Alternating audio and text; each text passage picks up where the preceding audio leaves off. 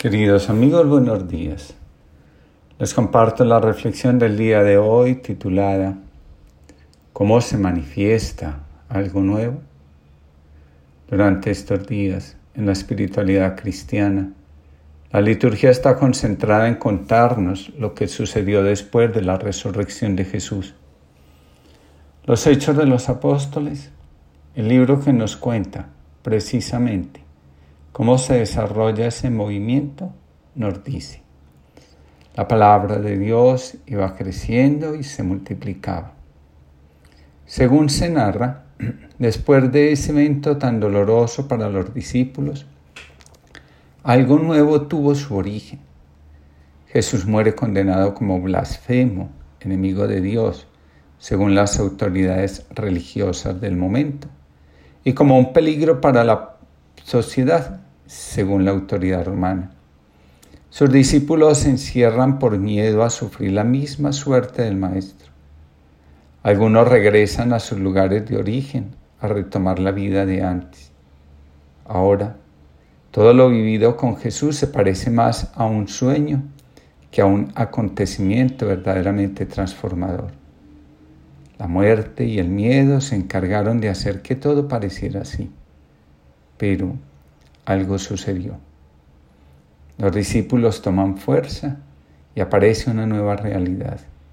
Se empieza a hablar de Jesús más allá de las fronteras mismas de Israel. Algo nuevo surgió y lo hizo con mucha fuerza. Lo nuevo comienza a surgir en medio de la oscuridad, de la crisis, de la incertidumbre, de la desconexión. Cuando parece que todo termina, que no hay más posibilidades, la vida por su misma fuerza interna se reinventa. La vida siempre sobrevive a las amenazas más fuertes de la muerte. A veces da la sensación que vida y muerte están luchando por tener el control sobre todo. Hay momentos en los que la muerte parece estar ganando la batalla, sus ejércitos, el miedo, la angustia, la desesperanza, la agresividad, aparecen recorriendo calles, pueblos, naciones enteras.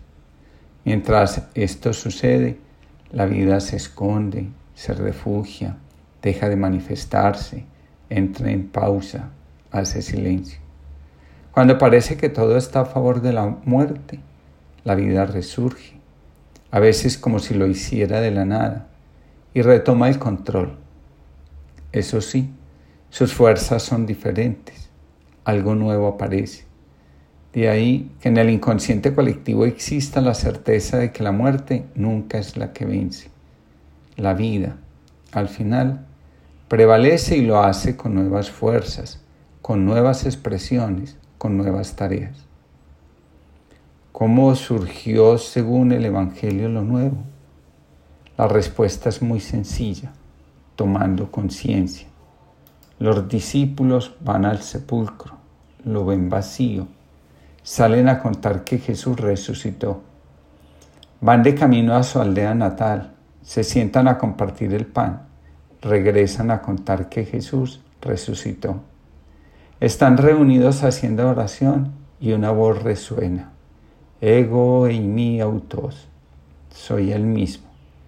Y salen a reconciliar la humanidad la muerte es división interna y la vida integración. De hecho, el dolor que nos desgarra por dentro nos divide internamente y en consecuencia dejamos de lado lo que somos para vivir la imagen que el dolor crea en nuestro interior.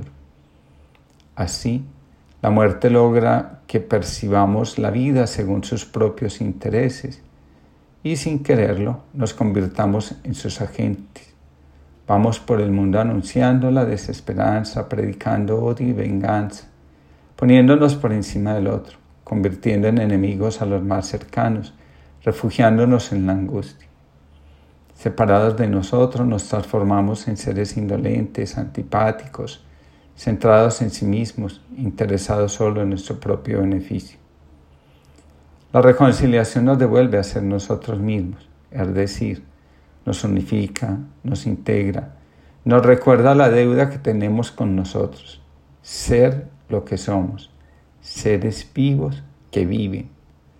Los discípulos entienden que la chispa divina que ardía en el corazón de Jesús también arde en su propio corazón. Jesús les había dicho, he venido a traer fuego a la tierra y deseo que arda.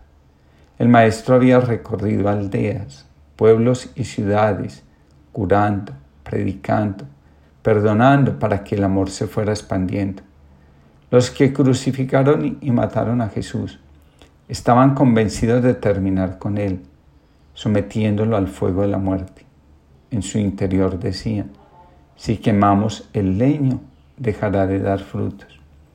No se dieron cuenta que el leño, al ser sometido al fuego, liberaba lo que llevaba adentro, y así lo que intentaban destruir, el fuego terminó propagándolo. El fuego, en lugar de destruir, se transformó en portador. Lo que había en el corazón de Jesús, gracias a su muerte, se convirtió en la fuerza de muchos. Estamos frente a una gran paradoja. La muerte queriendo acabar con la vida, la alimenta. La vida renace de sus propias cenizas, de sus propias tragedias. La vida constantemente se reinventa. Nací una vez a la luz, a la vida, al ruido, a los olores, al calor y al frío, a los abrazos, al hambre, a los sabores, a la saciedad, al gusto, a la música, a la ternura, a los encuentros.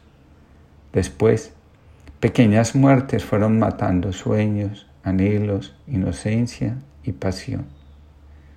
Si tú tiras de mí, naceré de nuevo, al reino y al evangelio, al amor y a la esperanza, a la voz de los profetas, a una misión. Cada vez que muera, volveré a nacer. La verdad se irá curtiendo en mil duelos. El espíritu irá renovando mi yo gastado. El agua viva lavará cada herida vieja hasta esa muerte final que será antesala de un último nacimiento a la luz, a la vida y al amor. Y esta vez ya para siempre. José María Olaizola. Que todos tengan una linda jornada y que el Señor nos conceda a todos la conciencia de ver lo nuevo que están haciendo.